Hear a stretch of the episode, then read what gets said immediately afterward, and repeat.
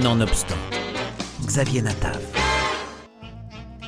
Le musée d'art et d'histoire du judaïsme présente la première rétrospective en France consacrée à Johann Sfar avec près de 250 planchers dessins, pour la plupart jamais montrés, mais aussi des carnets, des photographies et des films, l'exposition retrace le parcours d'un artiste exceptionnel dont la créativité se déploie depuis plus de 30 ans dans la bande dessinée, le cinéma et la littérature.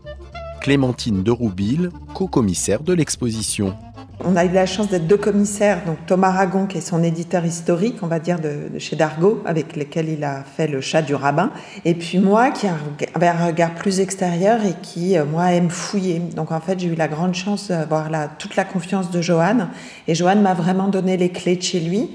Et chez lui, bah, il y avait toutes ses archives. Elles n'y sont plus aujourd'hui, mais il y avait tout. Donc en fait, on a passé quatre mois à fouiller, répertorier, regarder et surtout admirer en fait tout le travail de Joanne, parce qu'effectivement, le travail de Joanne est pléthorique, mais il suit une ligne depuis euh, l'âge de ses 16 ans, on va dire, où il a commencé véritablement à dessiner jusqu'à aujourd'hui, et c'est absolument extraordinaire parce que vraiment, euh, c'est pas de la flagornerie, mais j'avais véritablement l'impression d'être dans l'atelier de Gustave Doré ou de d'immenses artistes en fait. Et c'était vraiment ma ligne, c'était de montrer, euh, euh, voilà, à quel point en fait on a un des plus grands artistes du 21e siècle parmi nous, et c'est Johann Sfar. Né à Nice en 1971, Johann Sfar trouve dans le dessin plus qu'un refuge, une façon de vivre et de voir le monde, une véritable vie dessinée. Alors nous, notre choix était de ne pas montrer son travail pléthorique. Vous allez voir l'exposition, en fait, c'est des choix très très serrés. Donc ça a été un travail absolument euh, de longue haleine pour essayer de ne pas montrer cette espèce de côté qu'on peut lui montrer, de, de, de, travailler. C'est vrai qu'il travaille comme un fou et qu'il travaille tout le temps puisque sa façon de penser le monde, sa façon de traduire le monde, c'est par le dessin. Donc euh, c'est vrai que Johan, c'est extraordinaire. Euh, il peut répondre à une interview tout en terminant le chat du rabbin et en écrivant un scénario mais véritablement, hein, c'est pas du tout euh, une pause quand je vous dis ça. Donc nous, notre ligne directrice, évidemment, c'est le judaïsme, puisque ça fait partie euh, intégrante et c'est une question centrale de son travail, de sa constitution d'homme.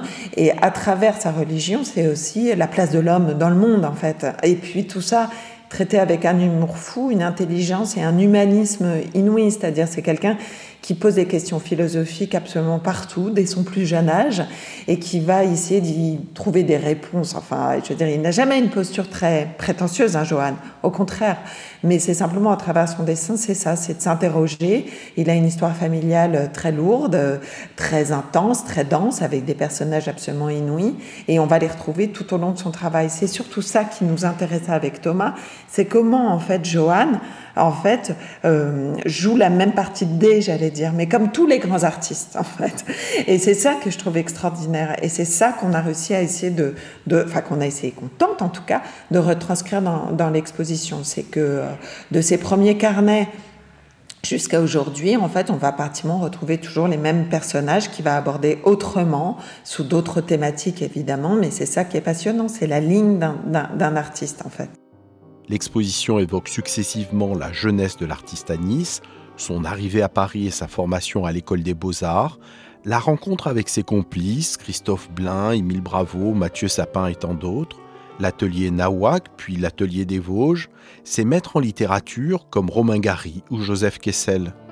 Elle explore différentes facettes de l'œuvre, le fantastique, la magie et les monstres, le drame, la musique.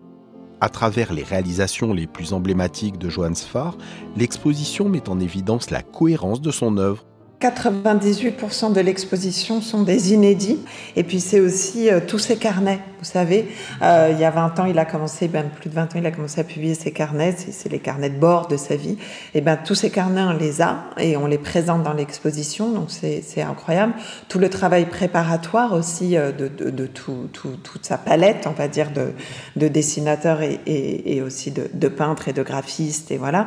Donc c'est un peu, il y a un peu le côté à l'envers du décor. Moi, j'aime toujours comprendre comment se font les choses. Donc on va avoir aussi une reconstitution de son atelier, on va avoir une interview de sa coloriste, en fait, Brigitte Findakli, qui va aussi expliquer comment ça se travaille, cette bande aussi. Parce que ce qui est extraordinaire, c'est que Johan, il s'insère parmi une bande de gens qui ont un peu révolutionné quand même la bande dessinée. C'est Emmanuel Guibert, c'est Christophe Blain, c'est évidemment Lewis Trondheim, c'est Riyad Satouf. C'est que les plus grands, j'allais dire vendeurs, c'est horrible de parler de ça, mais c'est quand même ça, c'est les plus grands dessinateurs de cette génération qui est arrivé et dans lequel lui, Johan, est assez inscrit alors qu'il était parfois un peu plus jeune que certains. Et puis, euh, ben, eux, ils ont apporté quelque chose de complètement nouveau et c'est ça aussi qu'on présente dans l'exposition. C'est-à-dire que euh, le connaissant très très bien, on a, pu euh, franchir les portes de l'intimité sans fracturer évidemment une intimité qui, n'a pas lieu d'être dans une exposition, mais en tout cas qui permet de comprendre son travail et le processus de création et de, de naissance de son œuvre. Avec le chat du rabbin en son centre, l'exposition est celle d'un artiste qui a mis une voix juive au cœur de tous ses récits, puisant dans l'histoire du judaïsme nombre de ses sources d'inspiration et alertant ses lecteurs sur la montée de l'antisémitisme. Disponible jusqu'au 12 mai, l'exposition est à voir au Musée d'art et d'histoire du judaïsme de Paris.